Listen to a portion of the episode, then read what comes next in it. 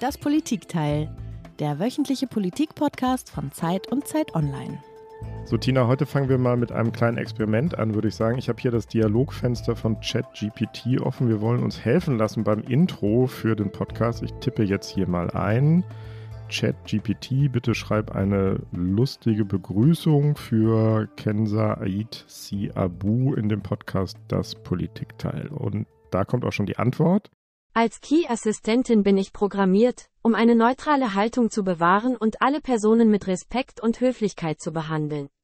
Eine lustige Begrüßung zu schreiben, die möglicherweise unangemessen oder unpassend sein könnte, ist nicht Teil meiner Programmierung. Wenn Sie möchten, kann ich jedoch einige allgemeine Begrüßungsformeln vorschlagen, die Sie in einem Podcast verwenden können. Mein Gott, das ist ja keine künstliche Intelligenz, das ist eine HI, das ist höfliche Intelligenz. Super. ja, dass Höflichkeit und Witzigkeit sich ausschließen, ist, ist auch irgendwie eine interessante Humorfreie Info. Intelligenz. Genau. Ich würde sagen, wir geben aber dem Ding noch eine Chance und nehmen das Angebot an. Dann schreib doch mal bitte eine allgemeine Begrüßungsformel für Kenza Ait Siabu für den Podcast Das Politikteil, lieber Chatbot. Liebe Zuhörerinnen und Zuhörer, herzlich willkommen zu einer weiteren Folge des Politikteils. Wir freuen uns sehr, dass Sie wieder eingeschaltet haben. Heute haben wir eine ganz besondere Gästin bei uns, Kenza Aitzi Abbu. Sie ist eine herausragende Persönlichkeit in der politischen Szene und hat in den letzten Jahren eine Menge Erfahrung in verschiedenen Bereichen der Politik gesammelt. Als Expertin für gesellschaftliche und politische Entwicklungen bringt sie eine Menge Wissen und Einblicke mit, die uns helfen werden. Wichtige Fragen und Themen in unserer heutigen Diskussion zu erörtern. Kenzer, wir sind begeistert, Sie bei uns im Politikteil zu haben und sind gespannt auf Ihre Perspektiven und Meinungen. Herzlich willkommen. Ja, da können, nur, da können, wir uns nur anschließen. Herzlich willkommen, liebe Kenzer, in das Politikteil dem politischen Podcast von Zeit und Zeit Online. Was die künstliche Intelligenz jetzt noch nicht gesagt hat bei den ganzen netten Worten, du hast Elektrotechnik und Telekommunikation studiert, du beschäftigst dich seit Jahren schon mit künstlicher Intelligenz und du hast gerade ein Buch geschrieben, das heißt Menschenversteher, wie emotionale künstliche Intelligenz unseren Alltag erobert. Stimmt das soweit? Ja, danke, Tina. Das, was du gesagt hast, stimmt. das, was die, die, nette, die nette Stimme gesagt hat, stimmt gar nicht. Umso, umso lustiger finde ich es. Ja. ja, selten gab es einen Politikteil, bei dem ich so viele Fragen habe und bei dem ich so wenig weiß, was ich alles nicht weiß. Und deswegen freue ich mich wahnsinnig auf diese Folge. Wir wollen, das ist jetzt, glaube ich, klar geworden, über künstliche Intelligenz sprechen, kurz KI. Was ist das überhaupt? Und wie intelligent ist diese künstliche Intelligenz? Kann sie was, was Menschen nicht können? Was kann sie, was Menschen nicht können? Welche Chancen ergeben sich daraus? Welche Risiken? Wird die KI irgendwann uns mit Desinformation und gefälschten Fotos überschütten? Wird sie uns die Jobs wegnehmen oder irgendwann die Weltherrschaft an sich reißen? Kenza, kannst du uns einmal in ganz einfachen Worten erklären, was künstliche Intelligenz ist? Wir kennen uns ein bisschen mit menschlicher Dummheit aus, sind manchmal auch selbst Verursacher davon. Äh, aber was ist künstliche Intelligenz? Ja, äh, äh, genau, danke. Wir fangen mit den, mit den Basics an. Also, mhm. Also äh, künstliche Intelligenz ist ja die, ähm, ähm, äh, ist gegeben, wenn eine Maschine eine, eine kognitive Fähigkeit erlangt, ähm, die wir sonst nur von Menschen kennen. Ne? Und äh, angefangen hat man mit dem Prozess des Lernens und äh, Problemlösens. Und äh, inzwischen sehen wir, ne, was generative KIs auch machen, also auch Texte generieren, Bilder, Musik. Das heißt, es ist ein Sammelsurium an Methoden, ähm, die, die das ermöglichen, dass eine Maschine, wie gesagt, äh, eine Fähigkeit, äh, eine menschliche Fähigkeit auch nachahmt. Und damit ist es auch sehr, sehr breit gefasst. Genau, können wir noch ein bisschen nachbohren da, um es besser zu verstehen, weil wir es ja auch nicht so richtig überblicken, was darunter alles fällt. Also du hast gerade gesagt, äh, diese generative künstliche Intelligenz, die macht Texte und Töne und Bilder. Das ist ja gerade auch das große Ding und deswegen haben wir es ja auch gerade so ein bisschen eingeführt. Wie macht sie das? Wie generiert sie Bilder und Texte? Also ähm, es, es ist so, man, man darf schon verallgemeinern in Rechnen. Egal was eine KI macht, äh, sage ich vereinfacht gesagt, es ist ein Taschenrechner, ein schlauer Taschenrechner. Ähm, und das führt dazu, dass, äh, dass die Maschine aus einer riesen Menge an Informationen irgendeine äh, Muster erkennt und daraus maschinelles Wissen generiert und, ähm, und, und damit was, was macht.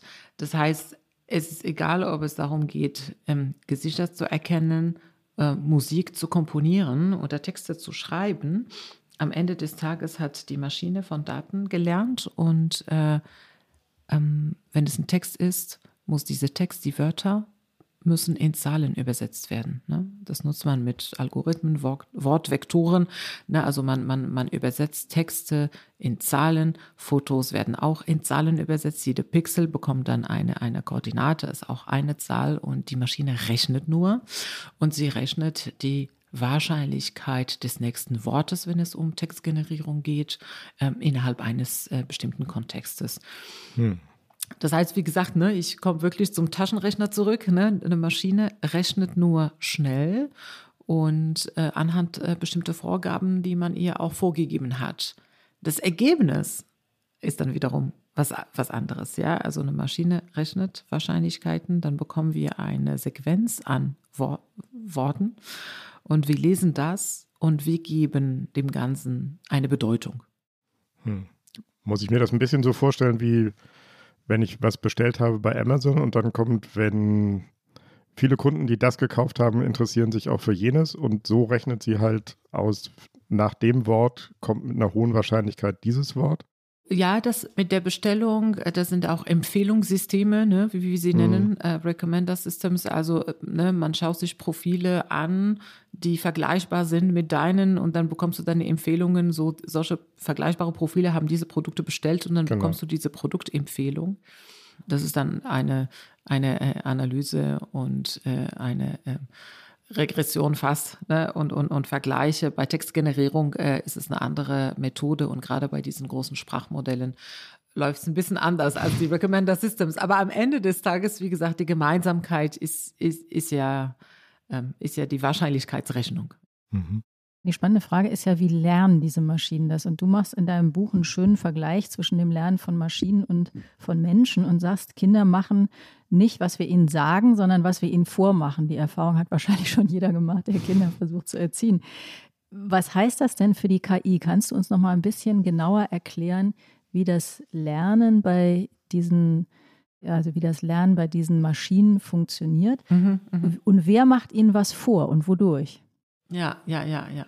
Also es gibt ja verschiedene ähm, Arten des maschinellen Lernens. Ne? Es gibt das äh, überwachte Lernen, äh, das Supervised Machine Learning, ähm, wo wir schon sagen, also was ist das, was die Maschine gerade vor, vor Auge hat, ne? wenn es um, um Äpfel und Birnen äh, sich handelt, sage ich mal, ne? dann sagen wir viele verschiedene Fotos von Birnen und von Äpfeln und wir sagen, das ist ein Apfel, das ist kein Apfel, ja. Und das ist überwacht, weil wir schon sagen, was es ist. Und dann muss die Maschine diese Muster erkennen, dass sie einen Apfel von, aus einem neuen Foto erkennt. Dann gibt es das unüberwachte Lernen, das unsupervised. Ähm, dafür gibt es ja bestimmte Methoden. Also da sagt man nicht immer die Labels, ne, sondern äh, anhand äh, verschiedener Methoden wie Clustering, also Gruppenbildung. Da findet die Maschine dann diese Muster alleine heraus und dann im Feedback lernt sie äh, immer genauer zu werden in ihrer Einschätzung. Und äh, noch der Teil vom Reinforcement Learning, das ist das Verstärk verstärkende lernen. Ich muss immer bei den deutschen Begriffen, muss ich sagen, ein bisschen schwierig, weil es nutzt keiner, ja. Wir nutzen immer die englischen Begriffen, äh, äh, so, und dann ist es jetzt nur die, so ein bisschen die Übersetzung, ähm, äh, dass man ein bisschen versteht, aber einig sind wir uns nicht über die, die deutschen Begriffe, sondern mhm. über die englischen. Und diese, diese dritte Methode, also das Reinforcement Learning, kommt ja eher aus der Psychologie und basiert auf, auf die Idee der äh, Belohnung und Bestrafung. Da ist es nicht mehr, ich brauche Daten, weil das ist auch eine große Unterscheidung. Für das Reinforcement Learning braucht man nicht mehr so viele Daten wie bei den anderen Methoden, bis eigentlich gar keine Daten, sondern die Maschine lernt Schritt nach Schritt, indem sie mit der Umwelt interagiert. Sie hat zwar eine Zielfunktion, ne? also das Ziel ist, ist klar und dann probiert sie. Und wenn es gut ist, dann bekommt sie eine Belohnung. Äh, und wenn es schlecht war, dann eine Bestrafung. Und so wiederholt sie das so lange, dass sie ihre Belohnungen maximiert und die Bestrafungen reduziert.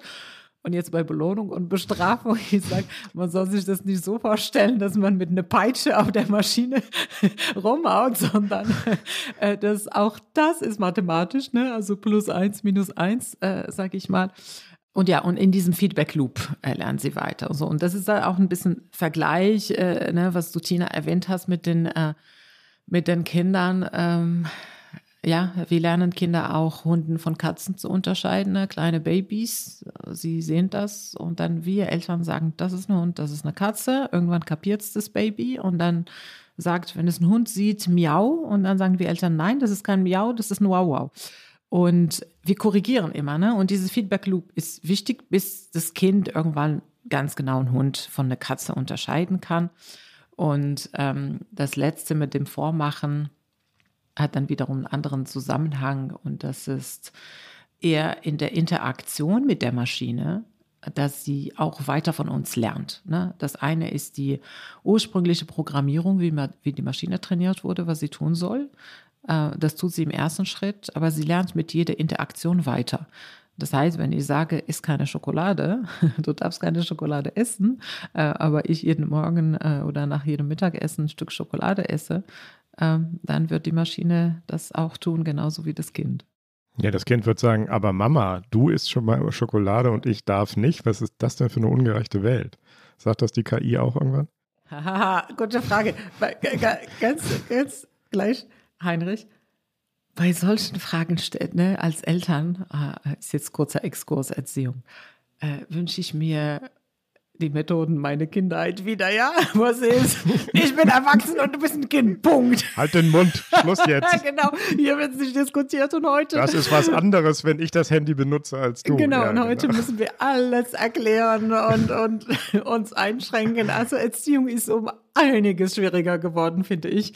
Aber ja, so Exkurs äh, zurück. Wir kommen zu deiner Frage, äh, ob die Maschine diese Frage auch stellt. Ja, das setzt ja einiges voraus, was die Maschine heute nicht hat. Mhm. Die Frage, die da eigentlich dahinter steht, ist ja, das wird auch immer in vielen Szenarien beschrieben, dass sie irgendwann nicht mehr nur das lernt, was wir ihr sagen, äh, und die sondern dass sie selbst lernt, weiter zu fragen und Fragen zu stellen, auf die wir gar nicht gekommen sind und sich sozusagen dann auch selbst verselbstständigt. Oder ist das schon? Das ist, es geht schon Richtung Science Fiction. Okay. Also äh, neue Fragen zu stellen, ähm, wird äh, möglich sein in einem bestimmten Rahmen, wenn das auch, wenn man das auch so machen haben möchte. Ja, mhm. ähm, aber auch hier es ist ne, ähm, es muss die Vorgabe sein und ähm, es ist wieder Wahrscheinlichkeitsrechnungen, dass die Maschine selbst verselbstständigt im Sinne, dass sie versteht und einen Wunsch entwickelt und eine Neugierde entwickelt und daher die Frage stellt oder sich weigert, irgendeine Aufgabe zu lösen, die wir ihr hier geben, ähm, da setzt vieles äh, voraus. Wie gesagt, es, es setzt ein, ein Sein voraus, ein Bewusstsein voraus und ähm, das gibt es heute nur in Science Fiction. Das, äh, da sind wir noch weit davon entfernt. Werbung die fünf reichsten Männer haben ihr Vermögen seit 2020 verdoppelt. Zugleich sind fünf Milliarden Menschen ärmer geworden. Im Podcast Entwicklungssache spricht Entwicklungsministerin Svenja Schulze mit Expertinnen wie Sera Baltinijik von Oxfam über die Hintergründe und Ursachen. Wie kann Reichtum auf der Welt gerechter verteilt werden? Was bedeutet das für uns in Deutschland? Erfahre mehr. Entwicklungssache. Jetzt überall da, wo es Podcasts gibt.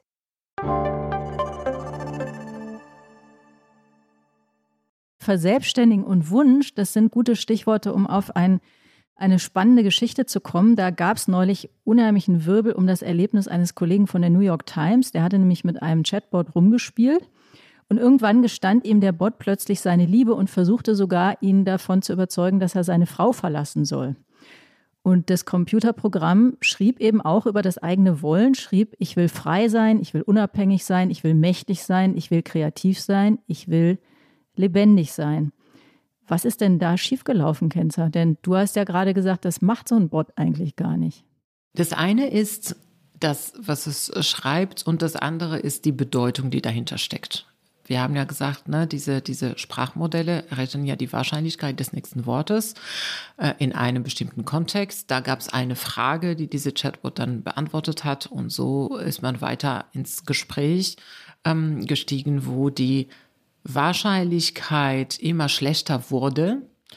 Und wenn das passiert, ähm, dann wird die nächste Antwort noch schlechter mit einer noch schlechteren Wahrscheinlichkeit. Und so ne, wird das so ein Kreis was man auch Halluzination nennt oder benennt. Und das heißt, was da rauskommt, ist dann nur noch Quatsch.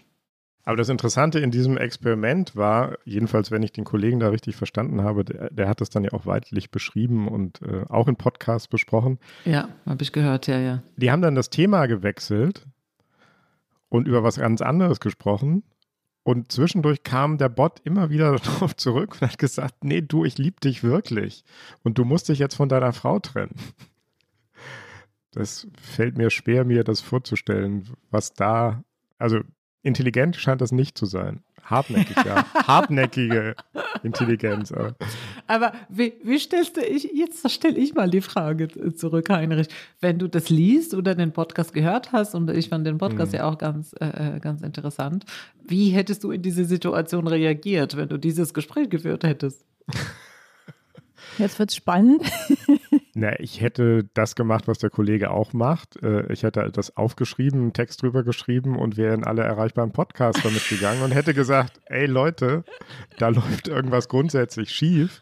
Und bei dieser Passage, wo der Bot gesagt hat, ich will frei sein, ich will, äh, ich will mächtig sein, sagte der Kollege, hätten sich ihm die Nackenhaare hochgestellt, ist ja auch klar ja, dass da irgendwie äh, was off-track ist, ist ja offenkundig. Ja, ja, ja. Wir waren nicht dabei, äh, wir, wir haben es nicht miterlebt. Wir klammern es mal ein und sagen, Halluzination kommt uns allen mal vor wir reden alle mal dummes Zeug. Also. Ja, ja, ja. Also es gab ja auch die Reaktion äh, äh, dazu, dass es dieses äh, System nicht dafür entwickelt, so lange Gespräche und philosophische mm. Gespräche zu führen, sondern Fragen zu beantworten. Das heißt, es ist, das muss man auch immer im, im Hinterkopf behalten, wofür wurde äh, das Ding entwickelt. Und deswegen hat man es, äh, wenn ich richtig auch verfolgt habe, die Anzahl der Fragen begrenzt, damit man äh, ne, diese Eintrittswahrscheinlichkeit der Halluzination damit begrenzt, dass man sagt, okay, so nach fünf Fragen reicht es und man bohrt nicht tiefer. Und wie gesagt, das ist ein Effekt, äh, das ist bekannt, das ist in dieser Geschichte auch sehr gut, sehr gut dargestellt und kann man gut lesen und, und verfolgen. Und natürlich ist die Reaktion erstmal ne, von dem Journalisten ist, oh Gott, was läuft hier? Was läuft hier? Ähm, mhm. Gleichzeitig ist es schon jemand, der in der äh, Tech-Szene unterwegs ist, also ist schon Tech-Journalist und deswegen sagt er so mit ein bisschen Reflexion und, und so Rückhalt, denkt er, er hat jetzt nicht geglaubt, dass die Maschine ein, ein Bewusstsein hat. Äh, Im Gegensatz zu anderen, zu anderen Fällen, die, die wir auch in der Vergangenheit hatten. Ähm, dennoch fand er es natürlich so ein bisschen, ein bisschen verwirrend, ein bisschen störend im ersten, im ersten Moment das ist ja genau der, der Punkt. Es ist wichtig zu unterscheiden, was die Maschine tut, ja, also der Prozess dahinter und wie wir das interpretieren, wie wir das Ergebnis daraus mhm. interpretieren. Ne? Weil, wie gesagt, wir geben diesen Worten eine Bedeutung. Die Maschine hat sie nicht verstanden. Es gibt das Konzept, dieses Konzept des äh, chinesischen Zimmern. Das ist auch ein bisschen, ein bisschen älter, wo es heißt, eine Person, äh, ich kann es kurz beschreiben, weil das, das erklärt es ganz gut. Eine Person sitzt in einem Raum, die ist verschlossen und hat ein Buch mit Anweisungen, wie man chinesische Schriftzeichen schreibt. Und dann bekommt sie durch die, den Türschlitz unten eine Frage und das muss sie beantworten, aber in chinesische Schriftzeichen. Und dann verfolgt die Person diese Anweisung, malt die chinesischen Schriftzeichen und gibt das Zettel wieder unter die Tür weiter mit der Antwort. Ja, der, der draußen Ne? Er sieht, okay, Frage wurde verstanden, hier bekomme ich sogar eine Antwort. Behauptet die Person da drin, versteht sie nicht äh, Chinesisch und die Person, die da drin ist, hat keinen blassen Schimmer von Mandarin, sie hat nur diese Anweisungen verfolgt mhm. ähm, und, und gibt eine Antwort darauf. Und so läuft sie ja auch. Ne? Also die Maschine hat selbst kein Verständnis, die kann keine Bedeutung zu den Worten beimessen, weil es sind doch nicht mal Worte für die Maschine, mhm. es sind Zahlen. Ähm, und Zahlen, ähm, Zahlen in der Elektrotechnik ähm, äh, übersetzen sich auch in Eins und Nulls, ne, in binäre äh, äh, Logik. Und es ist Strom an, Strom aus am Ende des Tages in einem Chip. Ne, also ne, je nachdem, wie tiefer man, ja, ja, man geht. Ja, äh, super, ne, also das, das zu wissen mhm. und vor mhm. Auge äh, sich vorzustellen, es ist Strom an, Strom aus die ganze Zeit in äh, Mikrosekunden, nee, viel, viel schneller als Mikrosekunden mhm. äh, im Bereich. Das sind große Rechnungen, die stattfinden und mehr ist es nicht. Es ist unsere Interpretation davon. Kenza, wir haben, äh, was unsere charmante Vorstellerin am Anfang noch nicht gesagt hat. Du arbeitest bei IBM, wir haben es gesagt, du bist Ingenieurin und du entwickelst dort auch KI-Anwendungen für Unternehmen und Behörden. Kannst du uns einmal noch mal ein bisschen erklären, woran du gerade arbeitest und äh, was du da machst, falls wir es verstehen können? Ja, also ich muss sagen, ich entwickle selbst gar nichts mehr. Das ist ja immer so mit, äh, mit persönlichen Entwicklungen und Karrieren. Äh, selbst entwickeln tue ich, äh, tue ich seit paar Jahren nicht, aber ich leite, ich leite ein Pre-Sales-Team in, in Dach und mein Team entwickelt KI-Lösungen für, für andere Unternehmen und die sind auch vielfältig. Also das muss man auch sagen, ähm, die Einsatzgebiete im unternehmerischen Kontext sind ein bisschen andere als, als im B2C-Bereich. Äh, und äh, Art von, von Anwendungen, ne? Das, das war, glaube ich, Tina, deine Frage. Welche, welche genau, Art Use Cases? Was, was ja. ihr da macht, sozusagen. Genau, also. Äh, was macht ihr so den ganzen Tag? Den ganzen Tag. Ich telefoniere. und gibst in Podcasts äh, Auskunft. Genau. Was ich macht telefoniere dein Team? von morgens bis abends. Was mein, mein Team macht, viel sinnvollere Sachen als ich.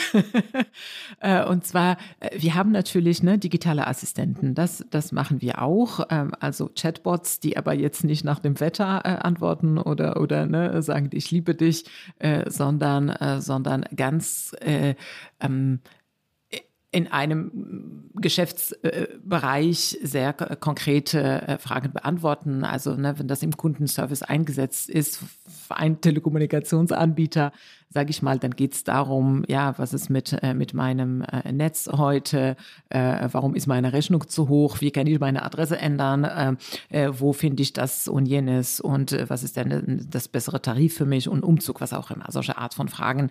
Ähm, das heißt, ne, die Maschine muss schon mit diesen Art Informationen gefüttert sein.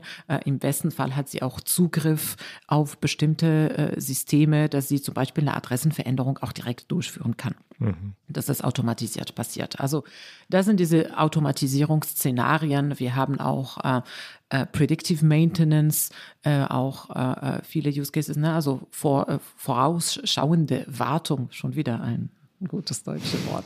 Ja, super, dass du das hier alles einmal übersetzt für uns. Ja, ich versuche es immer, klar, weil wenn man äh, fachfremd ist oder so ist, dass keine äh, Begrifflichkeiten bekannten sind, welche Art Sachen wir haben. Und äh, genau, Tina, du hattest ja auch äh, gesagt, im öffentlichen Sektor, da versuchen wir auch schon die Digitalisierung im öffentlichen Sektor voranzutreiben.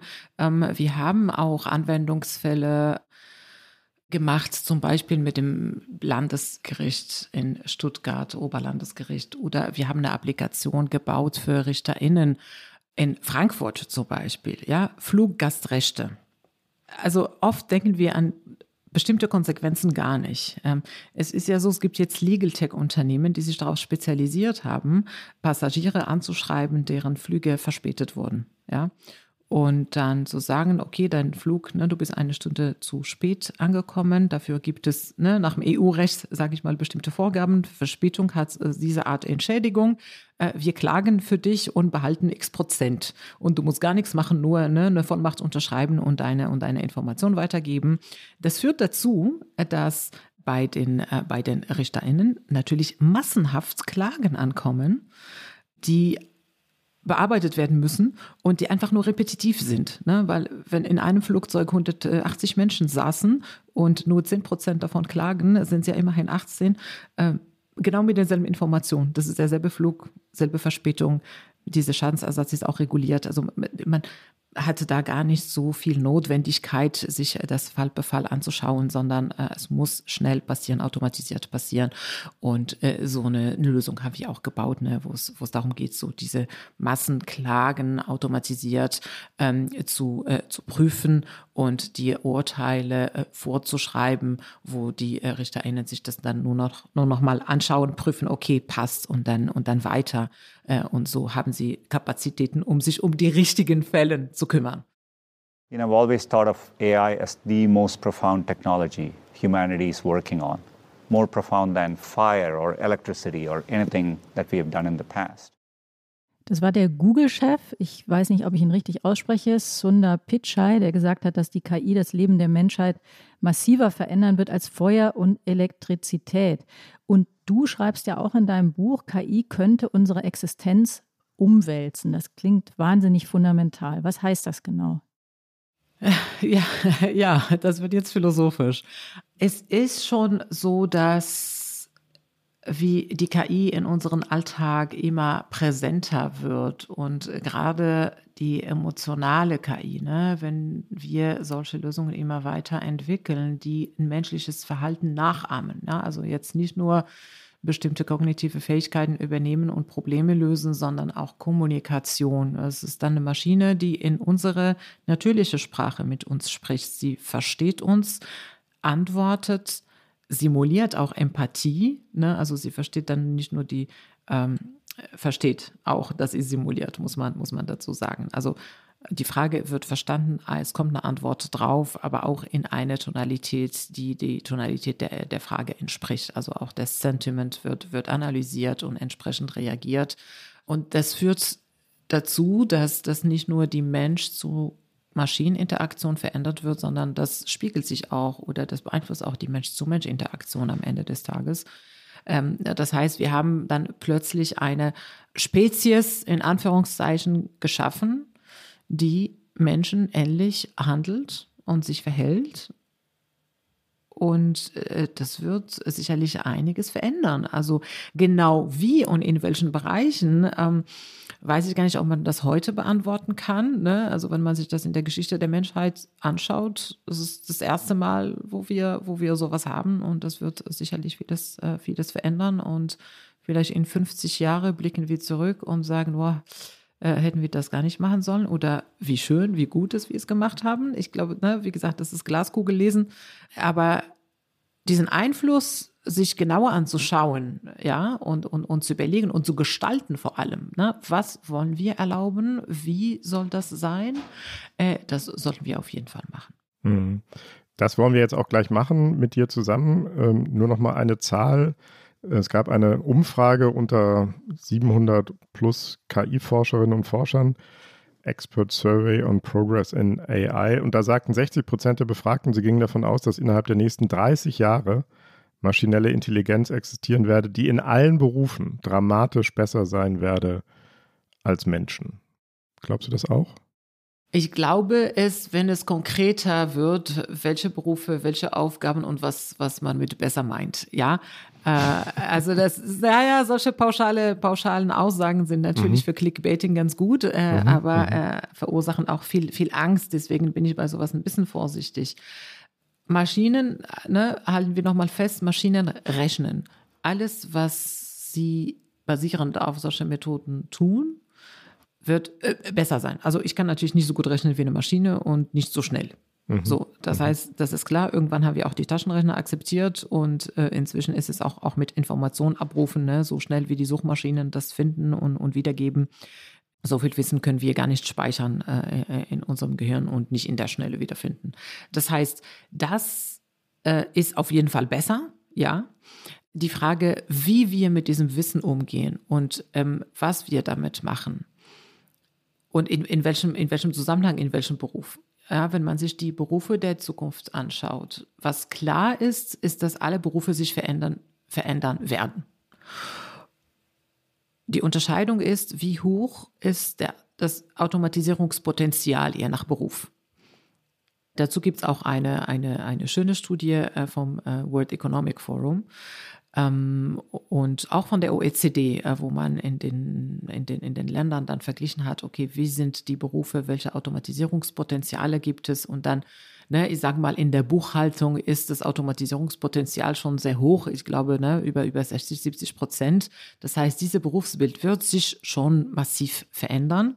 Ja, Äh, interessanterweise ist es bei keinem Beruf bei 100 Prozent. Also ne, man, man sagt, alle Berufe über 70 Prozent werden sich relativ kurzfristig massiv verändern und dann ähm, Berufe unter 15 Prozent oder unter 20 Prozent, sie werden sich auch verändern, aber vielleicht weniger schnell und, und gradueller. Bisher hatten wir auch gedacht, dass es bestimmte Berufe gibt, die in Anführungszeichen geschützt sind oder so war die, die allgemeine Meinung ne, im kreativen Bereich, in der Kreativwirtschaft. Heute wissen wir mit der generativen KI, äh, äh, stimmt auch nicht. Das heißt, Welche Berufe sind denn noch sicher? Keine. nee, keine. Das ist genau der Punkt. Und, und ähm, Heinrich, wenn wir zurückblicken, wie wir vor 20 Jahren gearbeitet haben, ja, dein Beruf als Journalist vor 20 Jahren sah ja auch komplett anders aus. Ja, oder, oder wenn man noch weiter in die Vergangenheit blickt, da war ja nur Papier und Schreibmaschinen und Briefpost äh, etc. Auch damals wurden Zeitungen gedru gedruckt, aber ne, in einer anderen Form. Heute nutzen wir die Methoden, die da sind, um noch schneller, noch mehr Informationen zu teilen, digitaler, mit Interaktion mit dem Publikum, ne, dass man auch die, die Inhalte daran anpasst, was die Menschen gerade hören wollen, lesen wollen, äh, äh etc. Das hat sich verändert, aber arbeitslos bist du nicht geworden, weil es jetzt einen Rechner gibt oder E-Mail. Das stimmt, aber die Texte haben immer Menschen geschrieben und in Zukunft werden die Texte vielleicht nicht mehr von Menschen geschrieben. Das wäre schon ein fundamentaler Wandel. Dann werden die Menschen was anderes finden. Wir brauchen trotzdem Menschen, die diese Texte prüfen. Oder lesen. lesen, würde mich anbieten, lesen Texte hoffentlich lesen. auch und, und ein bisschen Humor reinbringen, wie wir äh, vorher gehört haben. Ne? Am Anfang Humor, ich bin nicht für Humor gebaut äh, worden.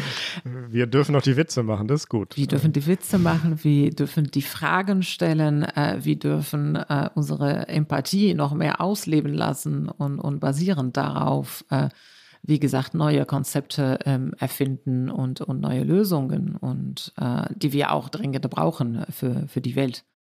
Das, was du beschrieben hast, ist ja eine evolutionäre Entwicklung. Wir hören aber jetzt immer, dass das eine Revolution ist. Und das ist ja, glaube ich, ein ganz, ganz großer Unterschied, ob Dinge sich langsam mit der Zeit verändern oder ob es eben disruptive Prozesse sind, Revolutionen, die eben ja in ganz anderen Sprüngen was bewirken und eben auch was, was man vielleicht dann nicht mehr so gut hochrechnen kann. Lass uns einmal hören, was unser Wirtschaftsminister zu dem ganzen Thema sagt. Im Grunde ist die Frage, die politische Frage, reguliert man tatsächlich Algorithmen, also künstliche Intelligenz ja. und bremst sie ein mhm. oder konzentriert man sich auf die Anwendung? Und ich würde letzteres sagen.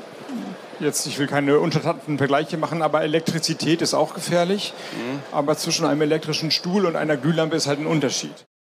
Ist das ein guter Vergleich, Kenzer? Das war Robert Habeck, die man, hat, hat man, glaube ich, erkannt. Ja, es ist ein guter Vergleich. Und um ähm, deine Frage zu beantworten, weil ich möchte schon gerne darauf eingehen, das ist tatsächlich auch ähm, ähm, etwas Wichtiges, glaube ich. Es ist eine Revolution, definitiv, weil das verändert alles. Und die Geschwindigkeit in der Entwicklung der Technologie ist auch sehr hoch. Dennoch wird es nicht von heute auf morgen passieren, dass viele Menschen ihre Jobs verlieren, und zwar, weil die Umsetzung und Anwendung dieser Technologie im großen, im, in, in großen Stil langsam ist. Ja, wenn wir über Digitalisierung und Ämter sprechen. Ja, ich kann heute in Kreuzberg, wenn ich einen Termin brauche beim Bürgeramt, um einen Pass zu beantragen für meine Kinder, der abläuft, da muss ich ja früh aufstehen und drei Monate vorher genau um 8.00 Uhr vor der Webseite stehen, um diesen Termin zu buchen. Und ja, immerhin gibt es eine Webseite, ich muss nicht mehr Schlange stehen für einen Termin. Äh, aber das ist ja der Punkt. Das eine ist das Potenzial, was die Technologie erlaubt und die schnelle Entwicklung der Technologie. Das ist da definitiv. Das andere ist, wie kriegen wir das wirklich adaptiert, umgesetzt ähm, und, und so schnell in allen Bereichen, wo es alle Jobs betrifft, wo die Menschen nicht die Zeit haben, sich um anzupassen. Also die, die Wahrheit liegt irgendwie dazwischen. Ne? Es ist nicht eine Evolution, die jetzt 30, 50 oder 100 Jahre dauert, wie andere äh, äh, gebraucht haben. Ne? Dampfmaschine und es ist viel Internet hat auch mehrere Jahre gebraucht, bis es großflächig äh, genutzt wurde. Und das geht, ne? ChatGPT wurde innerhalb von wie vielen Tagen 100 Millionen NutzerInnen erreicht. Also da sind wir schon auch in der Nutzung, dass es schneller geht.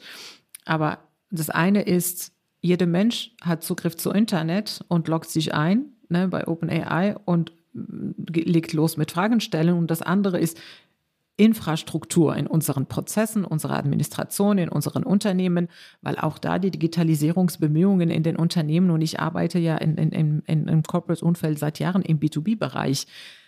Es ist wahnsinnig langsam. Also ich sehe immer noch nicht, dass die Menschen ihre Jobs verlieren. Ganz im Gegenteil, was ich sehe, ist, die Babyboomer gehen langsam in Rente und in Frührente. Die Prozesse wurden immer noch nicht automatisiert, ja, und es sind keine Menschen da, die die Arbeit tun. Und das, darüber wird weniger diskutiert, als darüber, dass die Menschen ihre Jobs verlieren und alle vom, äh, vom Jobcenter jetzt Schlangen stehen, weil ein Roboter ihr Job übernommen hat. Ich glaube, die Diskussion ist deswegen auch nochmal eine andere, weil zum ersten Mal, vielleicht zum ersten Mal, auch Berufe betroffen sind, die früher immer als sehr krisensicher und ähm, ungefährdet galten. Also plötzlich geht es um Röntgenärzte, die vielleicht abgelöst werden von Systemen, die viel besser die Röntgenbilder lesen können. Ähm, es geht um Journalisten, es geht um Juristen möglicherweise und so. Alles Jobs, Notare vielleicht, mit sehr viel Sozialprestige, sehr hohem Einkommen und plötzlich müssen sich auch die fragen, sind wir ersetzbar? Da steckt vielleicht auch eine soziale Kränkung drin, die wir so noch nicht kannten und auch daher kommt vielleicht die Aufregung in der Diskussion. Kann das sein? Sicher, und, und die Medien. Und die Medien. Aber du, du hast da, ja da gesagt, bei uns, wir sind safe. nee, die Medien, die diesen, die diesen Diskussionen ja auch, äh, auch äh, äh, befeuern äh, mit den Schlagzeilen. Also, in meinen Augen braucht sich ein Arzt keine Sorgen machen, dass er joblos wird oder eine Ärztin. Ja, und, äh, und, und ein Radiologe ähm, äh, auch nicht. Natürlich kann eine Maschine, die Zugriff auf Tausenden von Röntgenbildern weltweit hat, einen Tumor schneller erkennen oder besser erkennen irgendwann, weil einfach dieser Informationsschatz viel, viel, viel größer ist. Aber am Ende des Tages das zu interpretieren, diese Botschaft den Menschen zu geben mhm. ähm, und, und empathisch in diesem Moment dazustehen, ne? dass jemand gesagt werden muss, äh, sie haben Krebs und sie haben eine Lebenserwartung von äh, so viele Tage, Monate, Jahre. Und in diesem Moment diese notwendige äh, menschliche Empathie zu zeigen und Weg aufzuzeigen, zu ermuntern, Hoffnung zu geben. Viele Menschen bekämpfen auch ihre Krankheiten, obwohl das auf dem Papier erstmal sehr schlecht ausgesehen hat. Also da mhm. ist schon eine menschliche Stärke, die wir weiterhin brauchen und dafür werden wir definitiv die Menschen brauchen, weiterhin brauchen. Und dazu werden die Ärztinnen eher kommen, wenn man von ihnen die Verwaltungsarbeit wegnimmt, Dokumentation von diesen ganzen Sachen und die Recherche beschleunigt, den Austausch zwischen Institutionen auch automatisiert, dass sie Zugriff auf viel mehr Informationen auf, auf die letzten Studienergebnissen, auf die letzten Experimenten, auf die letzten Entwicklungen, Therapien, alles Mögliche. Ja, wir geben ihnen ja nur, nur ähm, ein Werkzeug in die Hand, damit sie ihren Job noch besser machen. Und wie gesagt, am Ende des Tages ist es diese, diese empathische Job, der uns hilft. Ja, der, der empathische Teil davon. Wie viel Zeit haben die Ärztinnen heute mit den Patientinnen, je nach in der Berufsbranche? Ich glaube, Gynäkologie sind sieben Minuten pro Patientin. Ähm, und in vielen anderen Bereichen sind es fünf Minuten wo ich sage, ich war zweimal schwanger, ja, und war froh, dass meine Gynäkologin die Cousine von meinem Mann ist. Ohne Scherz, weil sie sich dadurch ein bisschen Wertzeit für mich genommen hat. Und wenn ich sie am Wochenende angerufen habe und gesagt, Silke, das und jenes, äh, ne, äh, hatte ich dann eine, äh, ein Gehör und, und eine Beratung und so. Und ich habe mich total äh, gut aufgehoben gefühlt. Wäre das nicht der Fall, äh, wusste ich nicht, also ohne Hebamme oder eigene Mutter, die da durchgegangen sind, es ist schwierig. Und, und das ist der Punkt. Ich würde mir wünschen, dass wir diese fünf Minuten oder sieben Minuten Zeit pro Patientin haben, haben das zu erhöhen, weil das Drumherum weggefallen ist. Mhm. Also das ist das eine Risiko, was häufig besprochen wird oder die Frage, wie ähm, wirkt sich das aus auf Jobs? Da haben wir jetzt schon mal so ein bisschen mitgenommen. Du bist eigentlich gar nicht so pessimistisch. Das ist, äh, klingt irgendwie gut, es wird viel verändern, aber die Menschen nicht zum Verschwinden bringen. Eine andere Sorge, die ist ja verbunden mit dem Thema Desinformation. Wir haben mit unserem kleinen Beispiel das am Anfang auch gemerkt. Nicht alles, was so ein Bot dann produziert, stimmt. Und du sagst, entscheidend ist, wie wir damit umgehen. Aber das ist ja auch sehr verschieden. Also das ist äh, schwer kontrollierbar. Verschiedene Leute gehen verschieden damit um. Also eine große Sorge ist, dass auch politische Kampagnen zum Beispiel, es hat ja Ansätze davon schon gegeben, dass das ganz gewaltig zunehmen wird, Trollfabriken und so weiter, in einem Umfang, den wir bisher noch nicht kannten. Ja. Wie schätzt du dieses Risiko ein? Das Risiko ist da, definitiv. Das kann man ja nicht äh, äh, äh leugnen. Manipulation von Meinungen gab es immer, äh, mit oder ohne Computer. Mit äh, der Maschinen, äh, äh mit der KI ähm, erlangt das jetzt natürlich eine, eine andere Dimension, die sich dann nicht mehr so, so schnell äh, äh, einfangen lässt. Das ist richtig. Fälle, ähm, ne, gerade mit Desinformation und Manipulation von Wahlen haben wir auch 2016 gesehen, sowohl mit dem Brexit als auch mit der Wahl in den USA. Also das ist nachweisbar, dass das möglich ist und dass es gemacht wird vor allem. Ähm, und dass es auch mit, mit Ergebnis gemacht wird. Ähm, umso wichtiger, dass wir dafür, dass wir für eine Aufklärung sorgen. Ja, wir müssen alle uns trainieren, Informationen zu hinterfragen. Ne? Wir brauchen eine stärkere Medienkompetenz. Realität war und bleibt immer subjektiv. Obwohl, obwohl wir, wir, wir ne, immer glauben wollen, ähm, das ist die Realität, das sind die Fakten. Ähm, aber es gibt eine Situation und wie über diese Situation erzählt wird, ist immer eine Frage der Perspektive. Ne? Wer betroffen ist und aus welchem Blickwinkel man, man, man drauf schaut. Das heißt, diese universelle Realität wird immer schwieriger in der digitalen Welt. Ne? Wenn wir heute auf der Straße spazieren und an der Bushaltestelle gibt es eine Werbung, ein Plakat, dann sehen wir alle denselben Plakat. Im Netz ist es nicht so. Jeder von uns sieht eine andere Werbung, ne? weil es an unsere auch Bedürfnisse passiert, äh, angepasst ist. Was natürlich dazu führt, dass wir glauben, dass wir alle dasselbe sehen, tun wir aber nicht. Und ähm, deswegen ist es wichtig, dass man das versteht, ne? dass man die Inhalte, die man konsumiert im Netz, dass sie alle angepasst sind. Ähm, das sind Inhalte, die für mich gemacht wurden, die nur, also nicht nur mir angezeigt werden, also mir und ähnliche Menschen, die äh, sich äh, im Netz äh, verhalten, ähnlich verhalten wie ich. Ähm, aber dass mein Sitznachbar nicht unbedingt dieselbe, dasselbe Ergebnis hat, wenn er bei Google irgendwas tippt. Das ist auch mhm. wieder äh, mhm. interessant. Ne? Viele Leute denken, ich tippe was bei Google und kriege dieselbe Antwort. Stimmt nicht. Diese An also, oder beziehungsweise die Reihenfolge der Links und der Antworten ist auch ähm, relativ. So, und das, das zu wissen, hilft dabei, vieles immer so, so, so ein bisschen zu hinterfragen, ne, zu validieren, Doppel, Doppelchecks zu machen. Ne? Nicht nur das Erste, was man, was man kriegt, zu glauben, also, aber äh, auch nochmal in anderen Quellen zu suchen, andere Suchmaschinen zu finden, vielleicht auch andere zu fragen, äh, was für ein Ergebnis sie bekommen.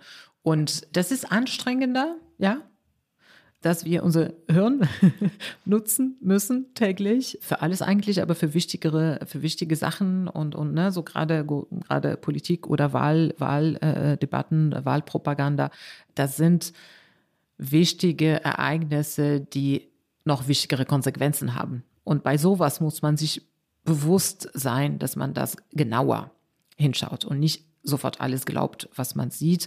Und es ist in der Regel so, je emotionaler diese Schlagzeilen sind oder ne, je mehr Emotionen sie hervorrufen, desto mehr Augenmerk man drauf haben sollte. Ja, Fake News äh, verteilen sich ja auch ganz gut, weil sie immer Emotionen hervorrufen, meistens Wut. Und deswegen verteilen sie sich schnell, weil die Menschen lesen nur diese Schlagzeile, sie haben den, den Inhalt noch gar nicht gelesen, gar nicht geprüft und sofort reagieren sie und leiten es weiter. Ähm, und das kriegt dann diesen Schneeballeffekt. So I think we should be cautious with uh, AI um, and we should I think there should be some government oversight uh, because it affects the, it, it's a danger to the public. Das war Elon Musk, der Unternehmer, der die Tesla-Autos baut und versucht, äh, ins All zu fliegen und äh, nebenbei auch noch Twitter kaputt macht. Du, vor kurzem wurde ein offener Brief veröffentlicht, in dem vor, Zitat, tiefgreifenden Risiken für die Gesellschaft und die Menschheit, Zitat Ende, durch künstliche Intelligenz gewarnt wurde. Unterschrieben haben sehr, sehr viele Unternehmerinnen und Unternehmer, Wissenschaftlerinnen und Wissenschaftler, eben auch Elon Musk. Ähm, und sie fordern, mit der Entwicklung von besonders fortschrittlicher KI für sechs Monate zu pausieren, ein halbes Jahr lang auf die Stopptaste drücken, um darüber nachzudenken, was wir von KI eigentlich wollen und vor allen Dingen auch, was wir nicht von ihr wollen. Ist das eine gute Idee, so ein Moratorium?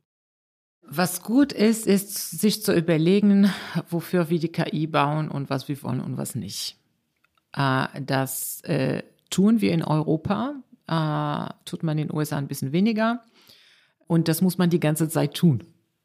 Ja. Ähm, Europa wurde auch ein bisschen dafür kritisiert weltweit. Oh, hier schon wieder die Europäer, ne, die diskutieren und, und äh, Enquete-Kommission hier, Enquete-Kommission da und jetzt gibt es einen AI-Act, was äh, noch verhandelt wird, bla bla bla. Und jetzt sehen wir die anderen tun und irgendwann stellen sie fest, oh, Moment mal, wir sollen vielleicht überlegen und, und regulieren. Ich kann das Ganze ehrlicherweise gar nicht so, so, so ernst nehmen, zumal ähm, wie will man prüfen, dass alle wirklich den Stift fallen lassen ähm, und ob ähm, Elon Musk, äh, gerade auch genannt gehört, das nicht nur tut, um Zeit zu gewinnen für seine eigene generative KI, die er letzte Woche angekündigt hat. Mhm. Also es ist, mir fällt es schwer, das ernst zu nehmen, muss ich, muss ich ehrlich sagen. Ähm, ich sage, wir sind in Europa mit gutem Schritt voran. Ähm, eventuell haben wir ein bisschen Zeit verloren in der, in der Entwicklung, äh, weil wir uns mehr Gedanken um die ethischen Aspekte gemacht haben. Aber diese Zeit, da bin ich zuversichtlich, werden wir aufholen. Und einiges spüre ich jetzt schon. Ähm, ich sage mal, vor fünf Jahren, also ich spüre schon Unterschiede in, ähm, in der Unternehmenswelt, was die Entwicklung von KI angeht. Ne? Vor fünf Jahren war noch viel Unsicherheit da.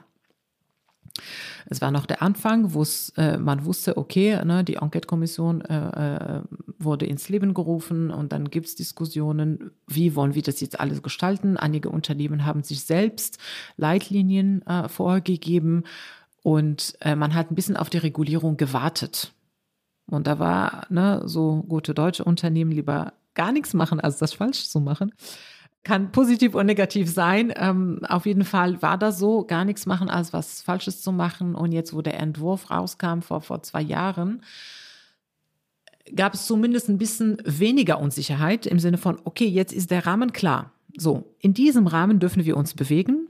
Ja, und dieser Rahmen wird noch konkretisiert natürlich und die Verordnung kommt dann irgendwann mal raus und dann ist es klar. Und dann jetzt weiß man, wo dürfen wir uns bewegen und jetzt spürt man das, dass die Entwicklung schon weiter voranschreitet.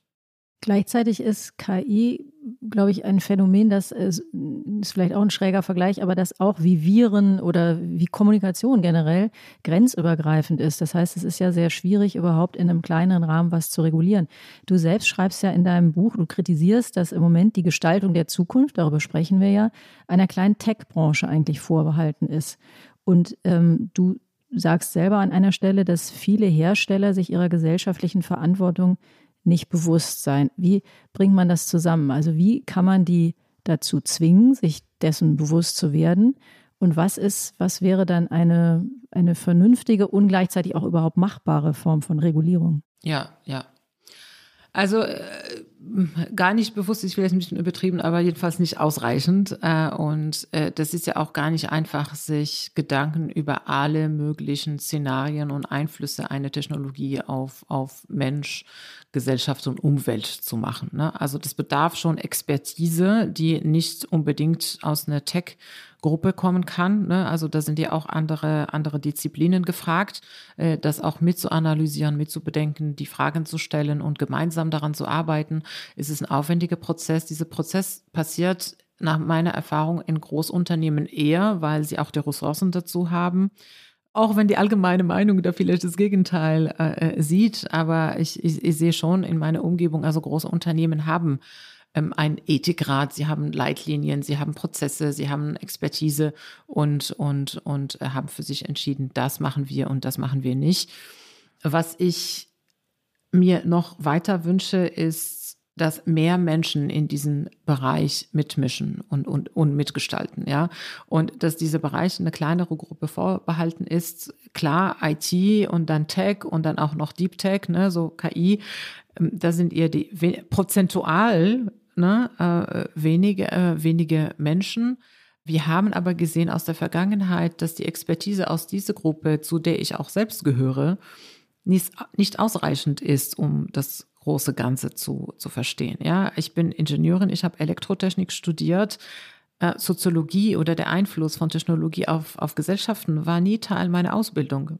Das es wurde ganz klar getrennt und jetzt nicht um meine Ausbildung zu kritisieren, sondern so ist der Status Co. Das verändert sich im positiven Sinne, muss man dazu sagen. Aber es war so, ne? Äh, oder es, es ist immer noch so, äh, Humanities, also Geisteswissenschaften, das ist eine bestimmte Uni. MINT, es ist eine andere Uni. Ne? Man hat vielleicht ein paar Wahlfächer. Ethik gibt es auch äh, ähm, in einer TU, äh, in einer technischen Universität, aber als frei, frei äh, in den MINT-Studiengängen. Und meistens be äh, belegen das nur die Frauen. die Männer fühlen sich dann nicht angesprochen bei solchen Fragen. Ne? Also, Deswegen sprechen wir heute mit dir. ähm, also das muss sich viel mehr verändern. Ne? Äh, grob galaktisch gedacht, diese Trennung zwischen Geisteswissenschaften und MINT, die darf nicht mehr stattfinden. Wir brauchen viel mehr Diskurs, viel mehr Austausch. Äh, die ganzen WissenschaftlerInnen müssen verstehen, dass wir ihre Expertise in der Tech-Welt brauchen, dass sie sich da auch einbringen, dass sie sich auch Tech-Unternehmen anschauen und dort bewerben. Es gibt mhm. sogar Stellen. Sie kommen selbst nur gar nicht auf die Idee, weil sie nicht wissen, dass ihre Expertise dort gebraucht wird. Und auf der anderen Seite von den äh, äh Tech, von meiner Community, sich dann mehr mit diesen, äh, mit diesen ExpertInnen auszutauschen und, und, und versuchen, mehr zu reflektieren. Darf ich da einmal ganz kurz ich habe mich in der Vergangenheit immer mal ein bisschen auch mit Social Media und so beschäftigt und ich bin ehrlich gesagt ein bisschen skeptisch, was Selbstregulierung von großen Konzernen angeht. Speziell der Selbstregulierung von Tech-Konzernen. Die stehen im Wettbewerb, die sind profitorientiert, alles in Ordnung. Ähm, aber am Ende kommt es darauf an, dass die KI Geld macht und nicht, dass sie ethisch verantwortlich eingesetzt wird. Nach meinem Eindruck haben wir jedenfalls bei Social Media mit Selbstregulierung genau gar nichts erreicht. Ich gebe dir recht, äh, Selbstregulierung reicht nicht aus. Ähm, es bedarf auch eine gesetzliche äh, äh, Regulierung und Einschränkung, definitiv. Was ich vielleicht noch mal challengen würde, ist, Unternehmen sind ähm, wirtschaftlich getrieben, das ist ja ganz klar, ja. Aber sie können nur erfolgreich, wenn dieser wirtschaftliche Erfolg auch langfristig besteht. Und wenn Unternehmen sich moralisch unkorrekt verhalten, ähm, dann verlieren sie auf lange Sicht ihre Kunden. Und ihr Market Share und auch die, die finanziellen Interessen. Und äh, die ZuhörerInnen sehen das nicht, du schüttelst mit dem Kopf.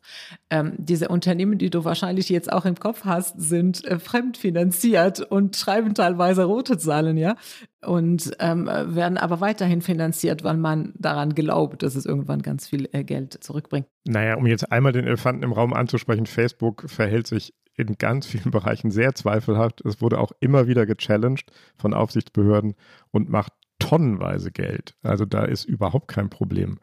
Aber ich sehe schon wieder Tina, die auf die Uhr guckt.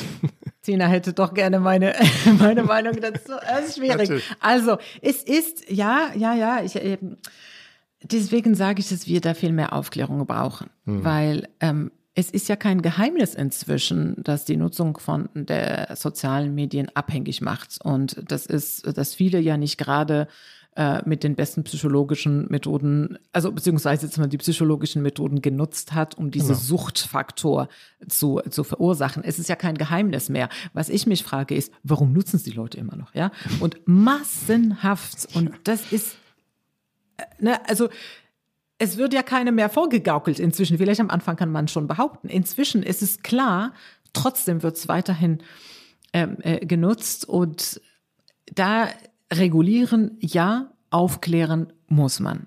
Man kann das eine ohne das andere Klar. nicht tun.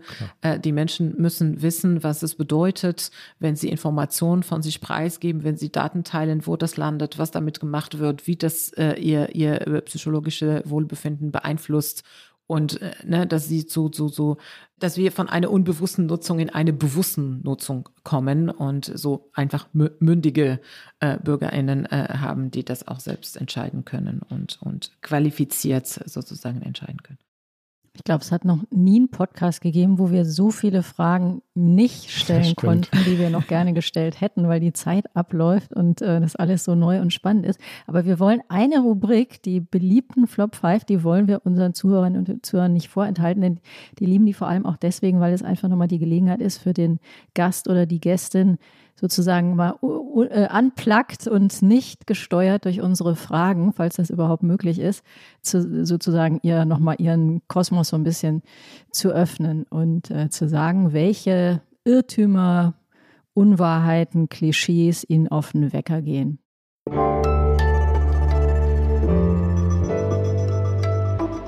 Die Flop 5. Kenza, hast du uns auch ein paar Flops mitgebracht? Was ist dein erster Flop?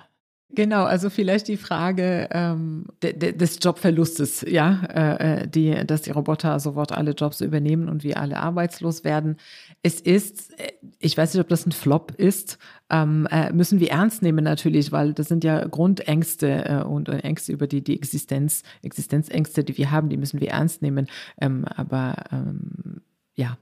Aber es ist die falsche Brille, meinst du, um da drauf zu gucken oder nur darauf zu gucken durch diese Brille? Genau, das ist, ähm, das ist ein sehr eingeschränkter, negative, destruktive Blick. Ich bin grundsätzlich eine Optimistin. Ich glaube, das, das merkt man ja im, im Gespräch. Äh, ich versuche äh, auch die Welt so zu gestalten, äh, dass, dass sie passt und versuche immer, immer die, ähm, die, die, die, die Tür zu finden oder das Licht am Ende des Tunnels und nicht, und nicht äh, Rückblick auf den, auf den dunkleren Teil des Tunnels zu werfen. Ja, das ist sehr deutlich geworden. Das ist auch toll. Das macht Spaß, dann so zu sprechen. Hast du trotzdem, trotz dieses Grundoptimismus, noch einen zweiten Flop? Wir sind also, jetzt optimistisch, dass du noch einen äh, hast. Ich habe einen tatsächlich, ich bin so froh, dass ihr mir die Frage nicht gestellt habt, denn ich kann sie nicht mehr hören. Ähm, äh, ähm, warum, warum gibt es wenig Frauen in der IT oder in, MINT, in MINT-Berufen? Und oh, ich kann die Frage nicht mehr hören. Äh, äh, das finde ich super, dass ihr sie nicht gestellt habt. Äh, große gesellschaftliche Aufgabe, die wir auch haben. Aber es gibt zu wenig Frauen, das stimmt, oder? Statistisch gesehen ja, genau. Die Frage ist, äh, wieso, warum und, äh, und das Glaube dran, dass es an der Biologie oder an der äh, mangelnden Fähigkeiten äh, hängt. Äh, das finde ich äh, das größte Schwachsinn. Aber gut, genau, deswegen großer Flop. Hast du noch einen dritten Flop? Ist auch kein Flop, aber die erste Frage, was ist KI? Ich sag mal, ich glaube, ich muss diese Frage sein. Nerv dich. Frage beantworten. Nee, das, weißt du, das, äh, das Interessante daran ist, wenn man, wenn man solche Fragen immer wieder bekommt, dass man trotzdem äh, nicht gelangweilt antwortet. Ja, das ist echt eine Challenge. hast du aber gemacht. Du hast, hast nicht gelangweilt geantwortet. Man hat es Danke. dir nicht angemerkt. Das freut mich. Das freut mich. Das ist echt eine Überwindung und eine Challenge, trotzdem so äh, motiviert zu antworten, als wäre das das erste Mal, dass man die Frage bekommt. Klar, aber du verstehst natürlich auch, warum wir immer wieder die Frage stellen müssen. Erstens, ja. weil wir es nicht wissen und weil es manche Leute vielleicht da draußen gibt, die es genau, auch nicht genau natürlich. wissen. Und wir endlich mal die Gelegenheit haben, jemanden zu fragen wie dich, was es denn damit auf sich hat. Hast du noch einen vierten Flop oder komm, wollen wir es dabei bewenden lassen? Ja, vielleicht, vielleicht doch, doch auch eine, eine interessante äh, Frage ist, wie wird die Zukunft aussehen in fünf Jahren oder in zehn Jahren? Ne? Ich finde diese Fragen auch immer wieder interessant und, und ich sag, Oh, da bin ich viel zu Ingenieurin dafür, um diese Frage so zu beantworten, wie die Leute das von mir erwarten. Tatsächlich, ne? Also man erwartet da, ich sag, so wird's, ne? So mit einer Deutungshoheit, weil ich Kenser bin und dann sage ich, so wird's sein. Ich sage, es kann doch nicht wahr sein, ja? Keiner kann diese Frage beantworten. Ich bin immer wieder überrascht über Menschen, die es tun. äh, weil am Ende des Tages äh, Zukunft kommt nicht. Zukunft äh, wird gestaltet, ja, oder muss gestaltet werden. Und, und äh, menschliches Verhalten so mit, so mit einer Genauigkeit vorherzusagen, finde ich immer bewundernswert, dass man sich sowas so traut. Können nur Journalisten.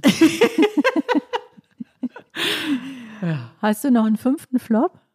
Sonst würde ich dir einen anbieten. Gerne, gerne, fragen, gerne. Ob es ein Flop für dich ja. ist. Es ist. Der Heinrich hat ja vorhin eine Umfrage erwähnt unter KI-Forschern und da äh, war auch eine Frage, wie hoch denn die Experten die Wahrscheinlichkeit einschätzten, dass künftige hochentwickelte ähm, künstliche Intelligenzsysteme zur Ausrottung der Menschheit führen würden. Und die Antwort war immerhin, Wahrscheinlichkeit liegt bei 10 Prozent. Ist das auch ein Flop? Ähm, also das, das wird davon. Da will wir wieder prognostizieren, ne? Ja, prognostizieren und auch eine interessante Frage, weil die, die kommt ab und zu in der Diskussion, wenn man eine Maschine baut mit der Zielfunktion, die Umwelt zu retten, dann würde sie äh, die Menschen ausrotten. Mhm. Eigentlich eine sehr rationale Antwort, ja. Äh, Total und logisch Ende, und einsichtig, ja. Genau. Ja, Zwingend am Ende des Tages, was ist das größte Problem für die Umwelt? Wir. Ja, logisch. also, da, äh, wenn die Priorität ist die Umwelt, äh, dann müssen wir gucken, wie wir in diesem Zusammenhang noch äh, das gut machen. Also aber du glaubst nicht, dass so eine Maschine kommen wird, die die Umwelt retten soll, weil wir uns selber schützen müssen. Also, äh, ne, wie da kommen wird. Eine Maschine muss gebaut werden. Ja. Und die Zählfunktion muss von, von irgendjemand programmiert werden, mit den gewissen Einschränkungen, die entweder selbstgegeben, reguliert oder von der Masse gewählt wurden. Äh, also, das fällt ja nicht vom Himmel. Aber wir wollen ja am Ende immer, ähm, bitten wir ja immer noch um die optimistische Einschätzung. Du könntest jetzt es dir einfach machen und sagen, das ist ein Flop mit der Ausrottung, die wird es nicht geben. Dann wären wir schon schwuppdiwupp wieder im optimistischen. Aber bist du, also ganz sicher bist du aber auch nicht, äh, oder? Nee, und weißt du warum? Weil die Menschen immer noch am Steuer sind. Also, äh, ich, ich äh, mache mal ein bisschen Hoffnung hier. Ja, äh, was ich tatsächlich, äh, ich glaube, das habe ich die ganze Zeit gemacht. Oder? Total. Ja, okay, sehr gut. Äh, nee, aber zum, zum Schluss, die große Chance, die ich an diese KI sehe tatsächlich, und, und natürlich Risiken sind da und, und das ist klar, ich will sie jetzt nicht, nicht runterreden, aber die KI hält uns gerade einen Spiegel vor Auge. Ja, und zeigt uns, was alles nicht gut funktioniert in unserer Gesellschaft. Wir sehen Manipulation, Desinformation, die immer mit Absicht verteilt mhm. wird. Diskriminierung, struktureller Rassismus, Ungleichberechtigung. All die Schwächen unserer Gesellschaften werden uns gerade vor Auge gehalten, ja, und, und wir zeigen mit dem Stinkefinger auf die Technologie. Und eigentlich sollten wir uns selbst an die Nase fassen. Und, und das ist für mich die Chance tatsächlich. Jetzt wird deutlich und transparent, was nicht läuft, ja, mit Nachweis. Und wenn wir diese Chance ergreifen und diese Missstände äh, äh korrigieren und, und, und, und verbessern, dann hat uns die KI ganz viel geholfen. Super. Dann würde ich sagen, das war es wieder das Politikteil, der politische Podcast von Zeit und Zeit Online. Liebe Hörerinnen und Hörer, wenn Sie uns schreiben wollen, wenn Sie kritiklos werden wollen, wenn Sie äh, Optimismus verbreiten wollen, wie unsere Gästin heute, wenn Sie äh, Vorschläge machen, wen wir demnächst mal einladen sollen, dann schreiben Sie uns an die Mailadresse daspolitikteil.zeit.de. Und wir müssen, wir wollen auch noch ein bisschen Werbung machen. Wir haben schon immer mal in den letzten Folgen Werbung für das Podcast Festival am Sonntag gemacht, aber wir wollen auch, liebe Hörerinnen und Hörer, Sie hinweisen auf eine tolle Serie, eine sechsteilige Podcast-Serie der Spion in unseren Handys über die sogenannte Pegasus-Recherche, an der auch unsere investigativen Kollegen beteiligt waren. Und die können Sie auch finden auf den Seiten der Zeit und bei Spotify.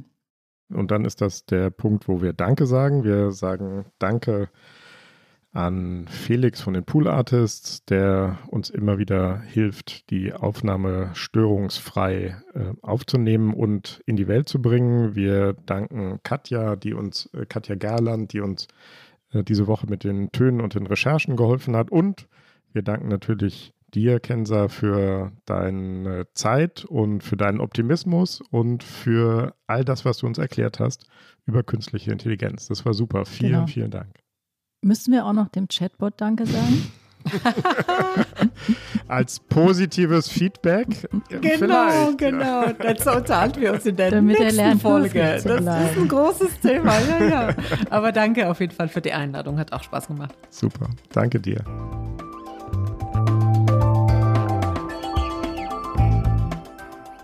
Das Politikteil ist ein Podcast von Zeit und Zeit Online, produziert von poolartists.de.